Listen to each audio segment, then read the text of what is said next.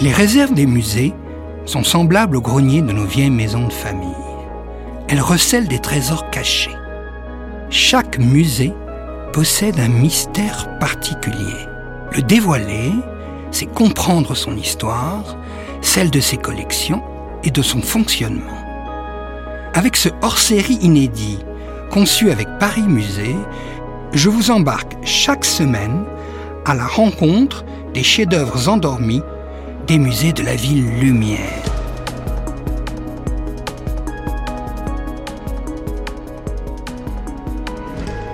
Je suis François Genesini.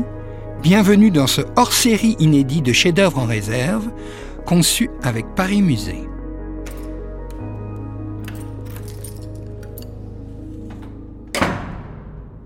Le musée de la Libération de Paris, musée du Général Leclerc, musée Jean Moulin.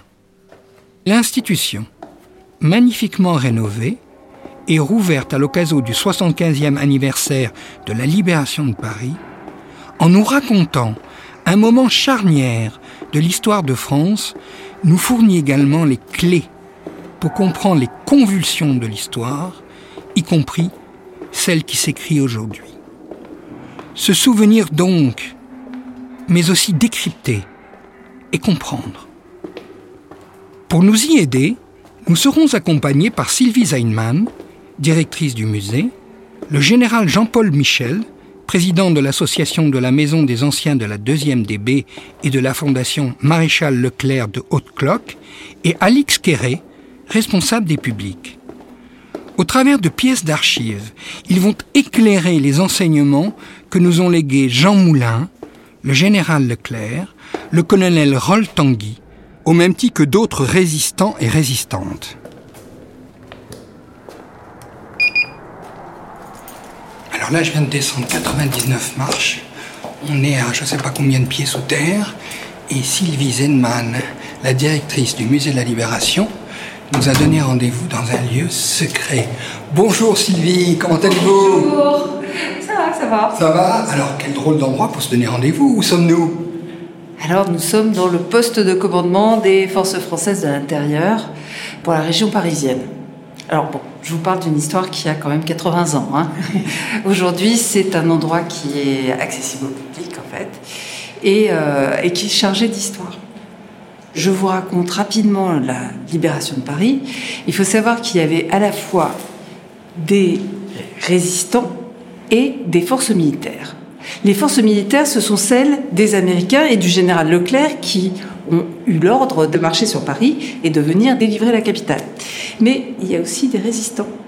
Et ces résistants sont dans Paris et essayent de faire en sorte que les portes, en quelque sorte, soient ouvertes et l'accès facilité pour les troupes américaines. Ils ont besoin d'un endroit pour établir leur état-major, et cet endroit, ce sera ici. Et donc cet endroit là où nous trouvons en ce moment, euh, c'était le bureau du colonel Roll Tanguy, c'est ça? Oui. Roll, c'est le nom qui va prendre tout à la fin. hein. Henri Tanguy euh, est un, un chef militaire des résistants communistes de l'action armée, ceux qu'on appelle les FTP. Il revient en région parisienne juste avant la libération parce qu'il a été nommé chef des forces françaises de l'intérieur de la région parisienne. C'est-à-dire que c'est lui qui est chargé de chapeauter tous les résistants armés en région parisienne et préparer en fait la libération de Paris. Et à quel moment le colonel Roll donc investit ce lieu avec ses troupes? Alors imaginez la situation. On a des résistants. Les résistants, ils se cachent parce que tout Paris est évidemment occupé, quadrillé par les Allemands. Euh, les Allemands et les collaborateurs français. hein. Donc euh, pour la résistance, il faut être clandestin. Mais comment faire pour se réunir et préparer la libération? Quand vous avez un état-major, vous avez un premier bureau, un deuxième bureau. Enfin, il faut vraiment une structure. Alors, Roll, juste à la veille de la libération, va essayer de trouver un endroit.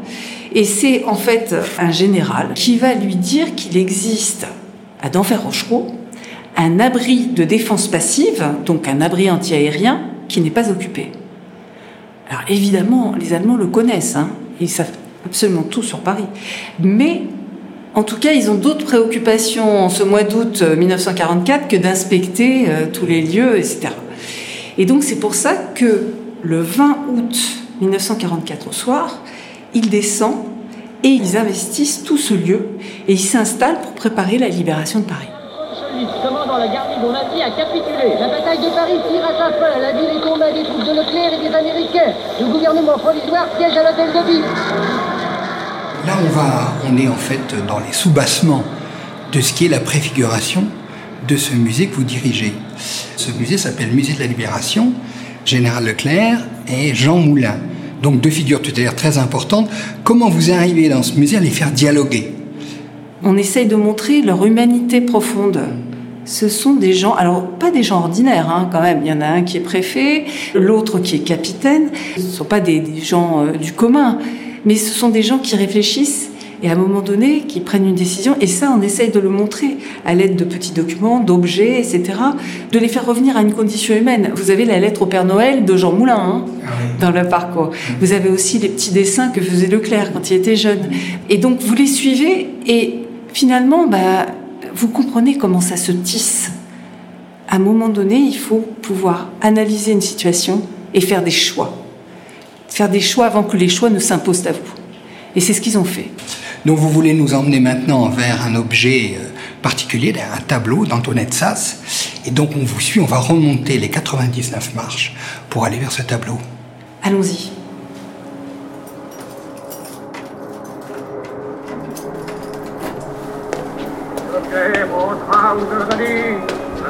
Vous portez cette exaltation dans le soleil d'Afrique.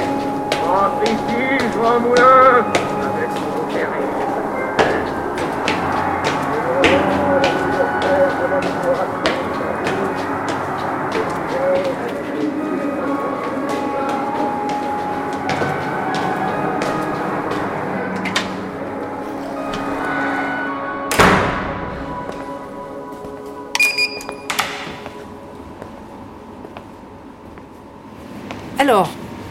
on rentre dans cette réserve, vous voyez, il y a beaucoup de boîtes, euh, beaucoup d'objets encadrés, il y a vraiment plein de choses. Mais euh, on voit aussi en rentrant un tableau. Un tableau de grande dimension, hein, qui doit faire à peu près 1m60 euh, sur 1m20, qui représente un nu. Donc une femme à sa toilette, elle est nue, elle est assise sur une chaise et elle se regarde dans un miroir. C'est un objet très remarquable pour nous parce que cette peinture, on en a très peu hein, dans le musée, a été réalisée par Antoinette Sass. Vous pouvez nous dire un peu plus sur Antoinette Sass? Oui, Antoinette Sass, c'est notre fondatrice, notre mécène. Antoinette Sass, elle est née en 1897, c'est-à-dire qu'elle est contemporaine à deux ans près de Jean Moulin. Elle fréquente euh, des personnes de la haute bourgeoisie. Il faut dire que sa sœur est aviatrice quand même curieux ça. Donc Antoinette fréquente le milieu de l'aviation. Et un jour, en 1936, elle se trouve à un dîner. Et à ce dîner, il y a un jeune homme qui travaille dans le cabinet du ministère de l'Air. Il s'appelle Jean Moulin. Donc voilà. Antoinette rencontre Jean Moulin et ils deviennent extrêmement proches, vraiment très intimes, ils ont une relation très suivie. Et donc c'est Antoinette qui va permettre à Jean Moulin de faire disparaître tous les papiers compromettants en 1940. Parce qu'elle sera là au moment clé de la vie de Jean Moulin. Et avec sa connaissance de la peinture, elle permet à Jean Moulin d'ouvrir une galerie à Nice en 1943, une galerie de peinture.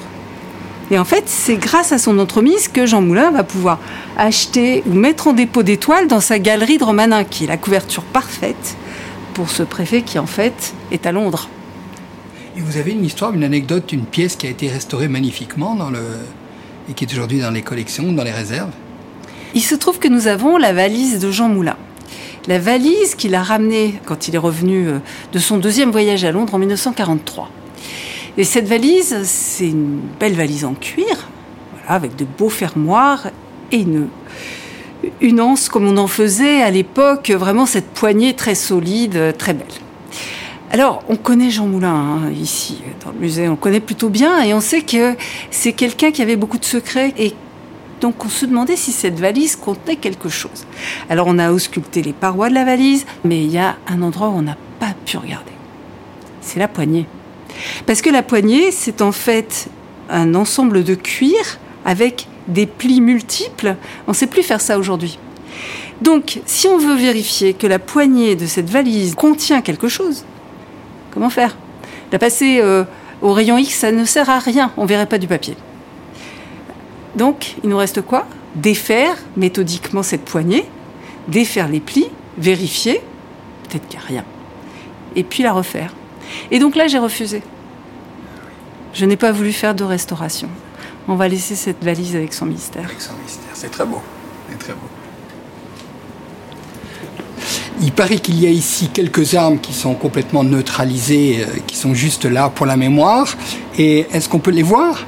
Bah, Bien sûr, on va vous ouvrir le coffre-fort.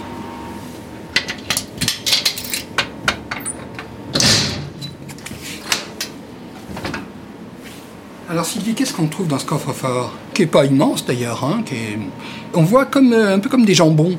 Qu'est-ce que c'est ça? Ce ne sont pas des jambons, ah, je peux vous le dire. Ah c'est pas notre réserve ah, secrète de jambons. Ah, donc, alors c'est quoi? Ce sont des armes. Alors qu'est-ce qu'on trouve comme type d'armes Alors on trouve euh, des armes qui ont servi aux combattants, euh, soit en Libye, les combattants de la colonne Leclerc, des armes qui ont servi par la suite pour la libération de Paris, puis aussi, oh, j'oubliais, mais des armes qui ont été prises sur l'ennemi. Donc on a vraiment un panel d'armes euh, très différentes les unes des autres. Et en fait, elles sont toutes neutralisées, c'est-à-dire que euh, on ne peut pas s'en servir aujourd'hui. Il manque une pièce. Oui.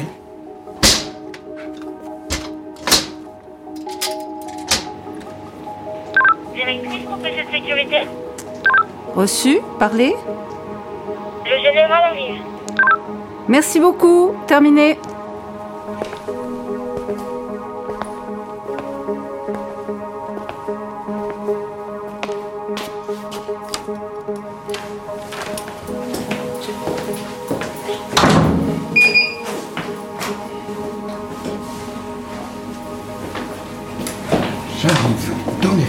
Je découvre le fameux général. Bonjour mon général. Bonjour monsieur. On m'a dit donc que vous étiez président de l'association de la Maison des Anciens de la deuxième DB et également de la fondation du maréchal Leclerc. Voilà, alors l'association de la Maison des Anciens Combattants de la deuxième DB a été créée à la demande du général Leclerc en 1945. Et ce n'était ouvert, cette association, en tant que membre, qu'aux vrais combattants.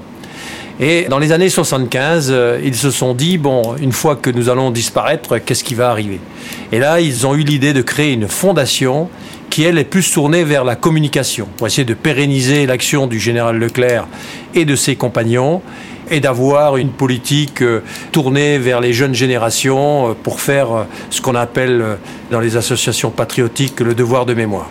C'est une grande figure de ce musée de la libération, le général Leclerc. Dans la transmission, dans les échanges que vous avez eus avec ces anciens, comment se caractérisait en fait ce lien entre euh, sa troupe, ses hommes et le chef? Alors il y avait euh, une grande considération et un grand respect mutuel qui s'est, je pense, transformé en affection. La considération et le respect, c'est dû au sens tactique au chef euh, militaire qui était Leclerc, qui prônait toujours l'économie des hommes et l'économie des populations, car euh, tous les objectifs ou les villes qu'il a prises, Paris par exemple, ou Strasbourg, euh, étaient des villes qui n'ont pas été détruites, car il manœuvrait en privilégiant la vitesse, la surprise et l'audace, bien sûr, pour prendre de vitesse quelque part l'ennemi et l'empêcher de commettre l'irréparable. Alors on parle de la grande histoire, parce que là c'est vraiment l'histoire avec un grand H. Et puis vous voulez nous montrer en fait un objet qui fait partie de cette grande histoire, mais qui est en fait la petite histoire dans la grande histoire. Alors on a devant nous cet objet, quel est-il? C'est un petit objet qui est fait en, aluminium, à coups de marteau, et on devine que cet aluminium provient de l'avion qui s'est craché à Colombéchard et qui a causé la mort de notre patron, comme les appelaient les anciens, du général Leclerc. Alors, il a construit un socle avec un petit panneau. Alors, de loin, on dirait une, une petite pendule de cheminée. Vous savez comment on faisait. À la place du cadran central, vous avez la photo du général Leclerc qui regarde au loin. Voilà, c'est tout à fait lui. On connaît le nom de cette personne qui a réalisé cette œuvre apparemment modeste, mais qui est quand même une œuvre euh, très importante hein, dans l'histoire du général Leclerc et du musée aussi. Tout à fait. Alors il s'appelait Marino Scandella, donc il avait un, nom italien, et il est présenté comme étant aviateur appelé au centre d'essai des engins spéciaux. Donc Parce que le centre des engins spéciaux se situait ici Il se situait à Colombéchard. À Colombéchard, Voilà, donc c'était euh, le centre aérien le plus proche du lieu du crash de l'avion. Et c'est là qu'ils ont amené et analysé tous ces débris. Ce qui lui a permis à ce jeune appelé, certainement, de ramasser ces 50 cm de, de tôle et en faire un petit objet euh, qui est très émouvant. Alors, mon général, vous voulez montrer, m'a-t-on dit, des photos particulièrement importantes. Et donc, on va changer en fait de réserve. On va traverser euh, donc le boulevard et là vous allez nous faire découvrir des photos qui incarnent un moment particulier de cette épopée, puisqu'on peut parler d'une épopée. Oui, euh, on vient de voir l'objet qui quelque part euh, montre la fin de l'épopée et je vais essayer de vous décrire les photos qui marquent le début de l'épopée. Bon, allez, on vous suit.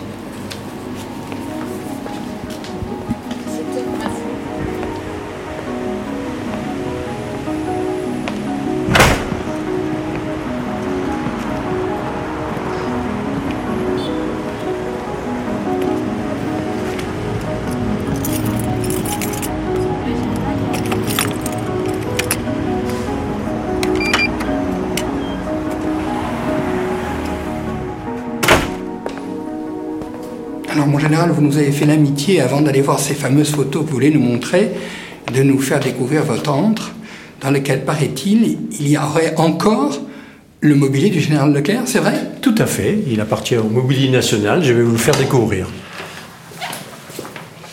Voilà, donc vous avez euh, son bureau. Son bureau dans, dans son jus, c'est-à-dire qu'il n'a pas été euh, rénové. Vous avez les deux fauteuils euh, qui, eux, ont été rénovés vous avez l'armoire et puis euh, un, petit guéridon. Voilà. Et vous avez des petites vitrines. Alors, en particulier sur cette partie, vous avez des dons que nous font des descendants d'anciens qui, avant de quitter ce monde, préfèrent nous les confier. Vous avez, par exemple, une petite sakine, c'est-à-dire c'est un petit poignard euh, tchadien, euh, là, qui a été remis. Là, vous avez euh, une dague d'officier nazi qui a été ramenée de Berchtesgaden, là où ils sont allés. Vous avez aussi des brassards allemands, des insignes portés. Vous avez là du sable de Koufra, ah hein, dont, on va parler certainement, ah euh, du sable des combats de Tunisie, etc. Voilà. C'est émouvant de, voir cette euh, petite vitrine avec ces objets euh, apparemment modestes, mais en même temps qui racontent quelque chose de l'épopée. Alors on va voir Koufra maintenant, et ce fameux lieu. Vous allez nous montrer les photos? Voilà, je... on vous suit. Mon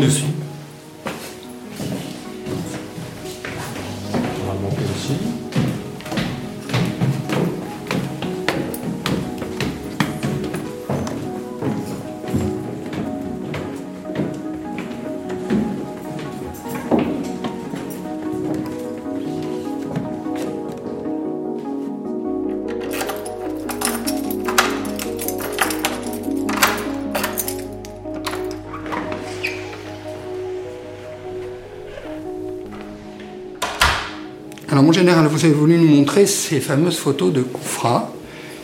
Qu'est-ce que c'est Koufra D'abord, expliquez-nous, avant de découvrir les photographies. Koufra est un fort italien euh, situé dans le désert sud-libyen. C'est un fort qui est situé à 500 km de la frontière avec le Tchad, dans une zone euh, aride, autour d'un oasis. Hein. Et Leclerc, à la demande du général de Gaulle, voulait engager le plus vite possible les forces de la France libre pour démontrer aux Anglais, mais au reste du monde, que la France libre, ce n'était pas seulement un, général qui parlait derrière un micro. C'était des territoires, que c'était une force armée avec qui il fallait composer, et qu'il fallait euh, aider. Voilà. Et donc, euh, Leclerc, en arrivant au Tchad, en décembre 1940, a dit à ses hommes Nous allons à Koufra. Ce qui était considéré par eux comme une folie. Parce qu'il n'y a pas de route à Koufra, à l'époque, il n'y avait pas de GPS, il n'y a rien. Donc c'était un challenge sur le plan logistique extraordinaire, et puis sans garantie de succès. Compte tenu des faibles moyens dont Leclerc disposait à l'époque, il a pu rassembler que 400 hommes.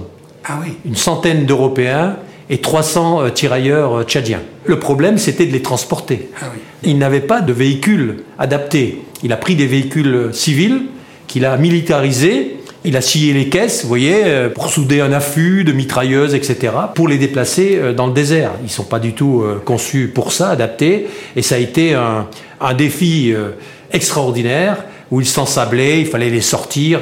Et ils ont mis plus d'une semaine pour faire les 1000 km qui les séparaient de leur base de départ, qui est à Faya-Largeau, de Koufra avec des problèmes d'eau, parce que nous sommes en, plein désert, des problèmes bien sûr d'essence et des problèmes de munitions. De ce fait, il n'a pu emporter à Koufra qu'un canon. Il n'avait pas les moyens de prendre le fort de vive force, car ils n'avaient pas assez de moyens, donc ils les ont attaqués sur le plan du moral. Voilà. La Alors, guerre psychologique déjà. la guerre psychologique déjà. Ce canon, par exemple, il tirait 5-6 coups sur le fort et il changeait euh, d'emplacement rapidement. Pour faire croire qu'il y en avait un autre. Et les Italiens ont cru qu'ils étaient entourés et cernés par des canons. Voilà. Par exemple, euh, la nuit, ils faisaient partir les quelques véhicules qu'ils avaient tout feu éteint vers le Tchad. Et puis à une vingtaine de kilomètres, ils les faisaient faire demi-tour, tout feu allumé. Et, Pour et faire croire que les renforts pour- arrivaient. Pour faire quoi Et les Italiens, du haut de leur fort, avec leurs jumelles, se disaient Mais mince, voilà. Les renforts arrivent, nous sommes cernés. euh. Et c'est comme ça qu'ils ont pris le premier fort euh, italien. Et c'est la première victoire de la France libre dans l'histoire de la Deuxième Guerre mondiale.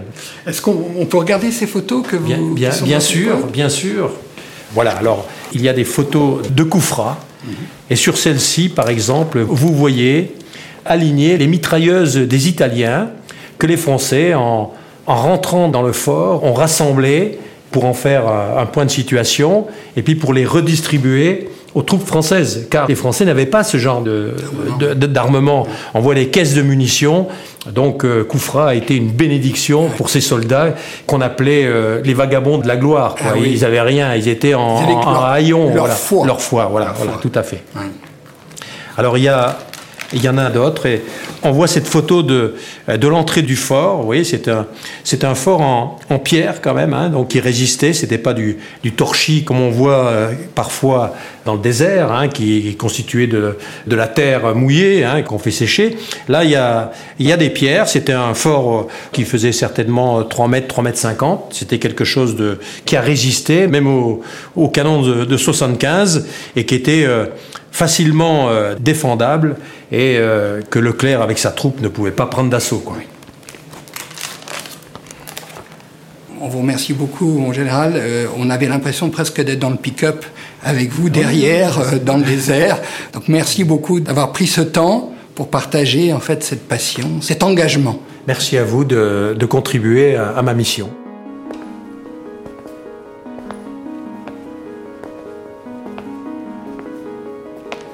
Bon, maintenant, je vous emmène dans le bureau d'Alix Quéré, qui est responsable des relations avec les publics.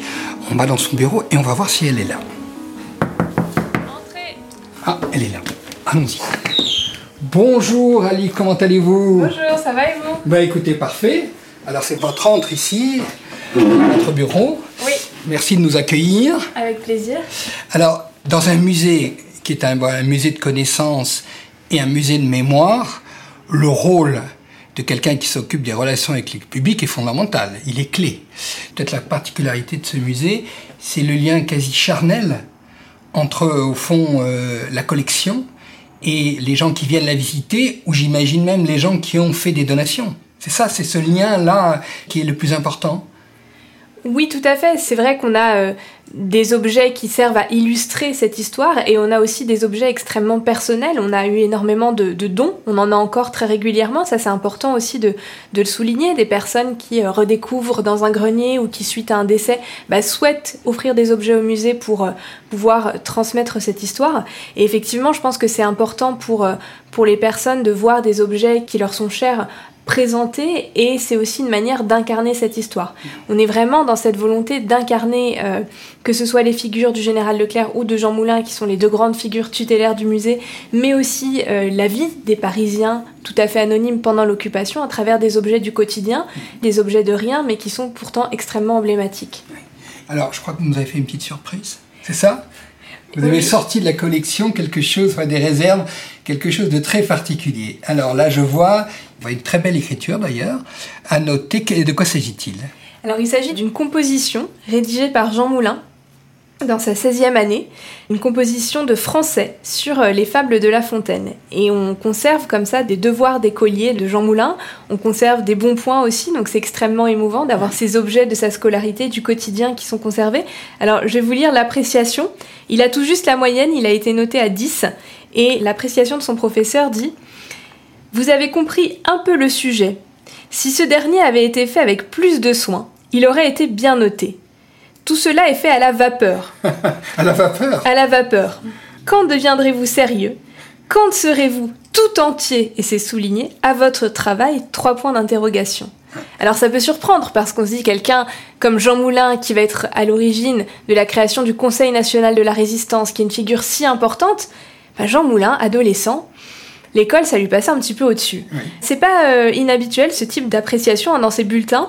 On en a qui disent euh, réussira quand il le voudra. Ah oui. Ou euh, sera un excellent élève quand il se décidera à travailler. Merci beaucoup de, de nous avoir apporté ce document dont je sais combien il est précieux et, et combien rarement il sort des archives pour évoquer aussi en creux la personnalité d'une figure tutélaire. Donc, merci beaucoup, Alice.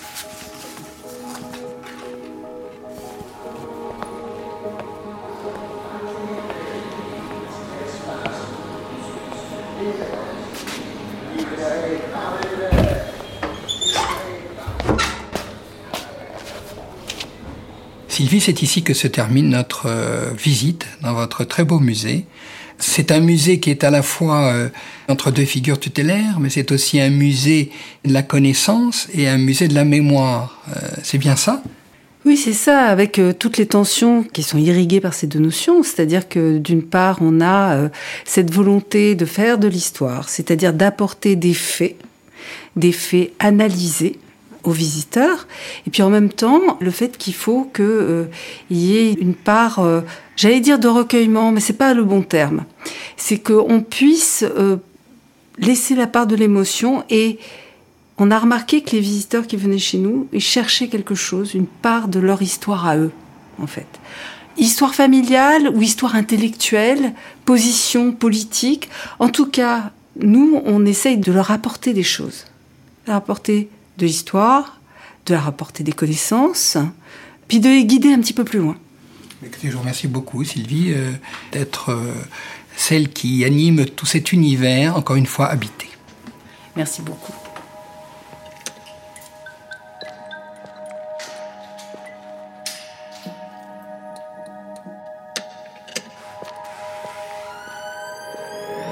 Vous venez d'écouter le hors-série de chefs-d'œuvre en réserve conçu avec Paris Musée. Pour découvrir les réserves d'autres institutions, retrouvez l'ensemble des épisodes de la série sur toutes les plateformes de podcast. N'hésitez pas à nous faire part de vos commentaires, étonnements ou envies, et en attendant, pour ne rater aucune sortie, abonnez-vous. Chef-d'œuvre en réserve est une création originale, l'Acme Productions, développée en collaboration avec Paris Musée d'après une idée originale de François Genesini. Rédaction en chef et direction de production Victoria Lebolox Salama. Production et éditorialisation Marie-Laurence Chéry. Réalisation son Nicolas Mollet. Prise de son Yanis Dokuto et Ismaël Kamara. Enfin mixage Ben Oriel. À bientôt!